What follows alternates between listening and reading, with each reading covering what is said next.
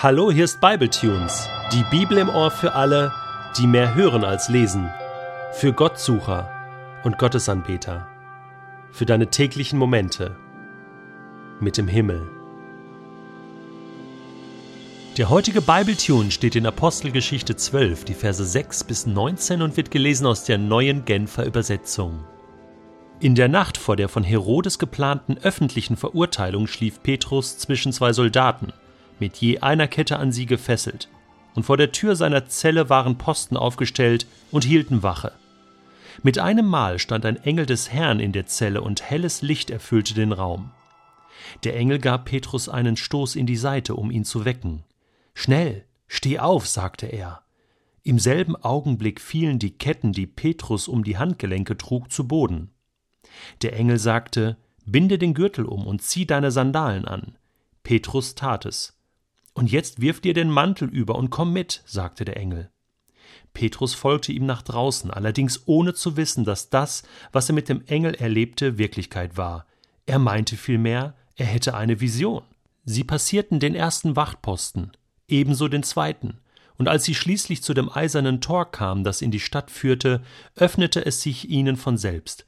Sie traten ins Freie und gingen eine Gasse entlang, und plötzlich war der Engel verschwunden. Da erst kam Petrus zu sich. Wahrhaftig, sagte er, jetzt weiß ich, dass der Herr seinen Engel gesandt hat. Er hat mich Herodes und seiner Macht entrissen und hat mich vor all dem bewahrt, was das jüdische Volk so gern gesehen hätte. Nachdem er über seine Lage nachgedacht hatte, ging er zum Haus von Maria, der Mutter des Johannes, der den Beinamen Markus trägt. Dort war eine große Zahl von Christen zum Gebet versammelt. Petrus klopfte an das Eingangstor worauf eine Dienerin namens Rode kam, um nachzusehen, wer vor dem Haus stand. Als sie die Stimme von Petrus erkannte, vergaß sie vor lauter Freude das Tor zu öffnen, lief ins Haus zurück und rief Es ist Petrus. Petrus steht vor dem Tor. Du hast wohl den Verstand verloren, entgegneten die anderen. Und als Rode darauf beharrte, dass es sich genauso verhielt, wie sie sagte, meinten sie, dann muss es sein Engel sein. Währenddessen klopfte Petrus wieder und wieder ans Tor. Als sie schließlich öffneten und ihn sahen, waren sie außer sich vor Freude. Petrus bat sie mit einer Handbewegung, sich zu beruhigen, und erzählte ihnen, wie der Herr ihn aus dem Gefängnis herausgeführt hatte. Berichtet das auch Jakobus und den anderen Geschwistern, sagte er. Dann verabschiedete er sich von ihnen und verließ die Stadt. Als es Tag wurde, war die Bestürzung unter den Soldaten groß. Keiner wusste, was mit Petrus geschehen war. Herodes ließ überall nach ihm suchen, aber er blieb unauffindbar. Da nahm Herodes die Wachen ins Verhör und befahl schließlich, sie zur Hinrichtung abzuführen. Daraufhin verließ er Jerusalem und das judäische Umland und reiste nach Caesarea, wo er seine Residenz hatte. Die heutige Geschichte könnte man auch so zusammenfassen, wie Gott es geschafft hat, dass statt Petrus alle seine Bewacher hingerichtet wurden. ja, ich weiß, im ersten Moment kann man wieder denken, also das klingt ja wie ein Märchen. Wie kann das denn sein? Aber gehen wir nochmal der Reihe nach vor. Ich meine, das war ja schon ein Ding, dass Herodes den Petrus genau am Passafest eingelocht hat. Sozusagen als kleines Geschenk für das jüdische Volk äh, zum Fest der Befreiung der ungesäuerten Brote mal so einen möchte gern Leiter, Befreier, so ein möchte gern Mose in Jerusalem ins Gefängnis werfen, um zu zeigen, wer hier Chef im Haus ist.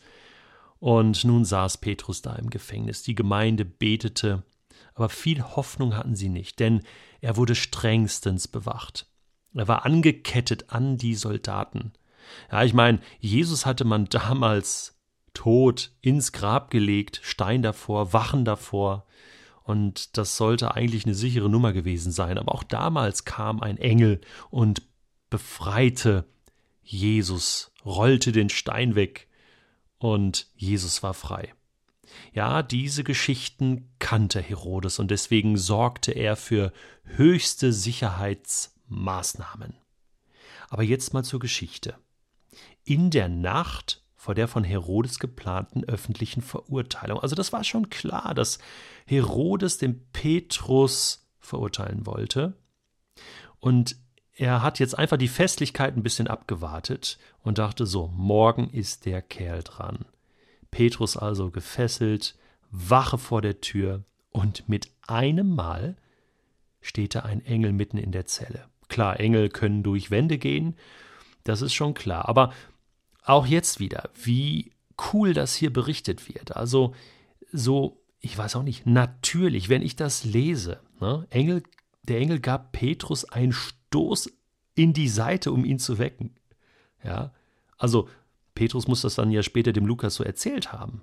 So, hey, ich lag da und plötzlich, und plötzlich, bumm, hab ich so einen Tritt in die Seite gekriegt, dachte erst, das wäre einer von den blöden Wachen gewesen. Und plötzlich sehe ich da so einen Engel. Und dann ist interessant, dass Petrus sich eigentlich die ganze Zeit die Augen reibt und denkt, so träume ich oder wach ich? Er war die ganze Zeit der Meinung, er träumt. Er hat eine Vision.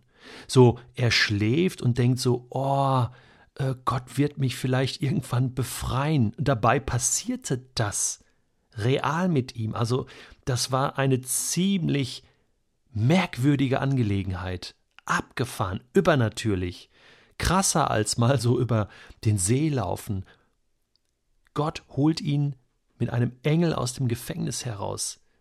Petrus konnte das nicht glauben.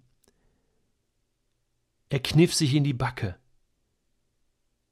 Und erst später realisierte er, es ist wirklich passiert. Der Engel muss ihm Anweisungen geben, dass er jetzt sich anziehen soll. Petrus war im Träumen. Der, der wusste nicht, äh, okay, welchen Sandalen zuerst und ach ja, den Mantel noch. Und der Engel muss ihm detailliert sagen, so, und jetzt ziehst du mal das Höschen an und jetzt mal den Mantel und jetzt kommst du mal mit und, und Petrus hat überhaupt nichts mehr gestaltet. Und das finde ich so authentisch, verstehst du, wie das hier berichtet wird. Das ist so passiert.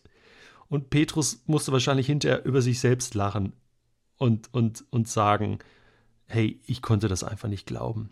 Und dann passierten sie den ersten Wachposten, den zweiten, kam zum eisernen Tor, das öffnet sich und dann, schwupp, war der Engel wieder weg. Es war einfach nur so ein Befreiungsengel. Einfach nur, hey, hol den Petrus da raus. Ne? Achte darauf, dass er seine Klamotten nicht vergisst, dass er nicht nackt da durch die Stadt laufen muss. Und wahrscheinlich hatte man ihn auch ja ausgepeitscht und, und ziemlich hart rangenommen. Wahnsinn. Da kommt Petrus zu sich. Boah, das war ja ein Engel. Gott hat mich herausgeholt. Und, und das ist jetzt interessant, er sagt, er hat mich Herodes und seiner Macht entrissen und hat mich bewahrt vor dem, vor dem, was das jüdische Volk so gern gesehen hätte. Ja, Gott ist stärker. Ja, Herodes hat Macht, aber Gottes Macht ist größer. Halleluja. Und dann, dann geht's gerade lustig weiter. Er rennt zurück zu dem Haus Rode, äh, diese Dienerin, ja, die, also die Frau geht in die Geschichte ein, ja hört Petrus Stimme und vergisst ihn reinzulassen. Ja? Rennt erstmal nach drin und sagt, hey, Petrus ist wieder da. Ja, wo ist er denn? Ja, er steht draußen vor der Tür. Kann gar nicht sein. Hey, das hat keiner geglaubt. Keiner für möglich gehalten. Das muss sein Engel sein. So nach dem Motto, irgendwie so ein, so ein, äh, so ein Abgesandter, ja, mit, verstellt mit Petrus Stimme. Die konnten das nicht glauben. Und erst als sie ihn dann wirklich sehen, war die Freude so ausgelassen. Ein Riesenfest und Petrus konnte erzählen, was Gott getan hatte. Und dann kommt das böse, böse Ende für diese Soldaten. Hey, was waren das für, für arme Schlucker, für arme Hunde, für arme Säue? Ich meine, da mussten schon einige Soldaten ihr Leben lassen, weil Gott mal per Engel äh, seine Leute befreit hatte. Und, und immer auf die Kleinen. Ich meine, die konnten doch echt nichts dafür, oder? Und Herodes aus Wut, aus Wut Gott gegenüber, aus Wut der Gemeinde gegenüber, Petrus gegenüber, hat ihn suchen lassen, er konnte ihn nicht finden. Aus, aus blinder Wut lässt er alle seine Soldaten hinrichten, als ob sie diese Aktion verschuldet hätten. Ja, so ist das, wenn da die himmlische Macht gegen die irdische Macht kämpft. Ich sag dir eins, Gottes überirdische und übernatürliche Macht ist stärker. Und noch eins, und vielleicht klingt das plump, aber heute passt es. Es gibt einen übernatürlichen Ausweg in jeder Situation. Gott handelt nicht immer so übernatürlich, ich weiß das. Aber er kann. Und wo immer du auch jetzt bist und wo immer du dir jetzt diesen übernatürlichen Ausweg wünscht, ich segne dich jetzt im Namen des Herrn, dass Gott dir den übernatürlichen Ausgang zeigt aus deiner Situation. Das war Acts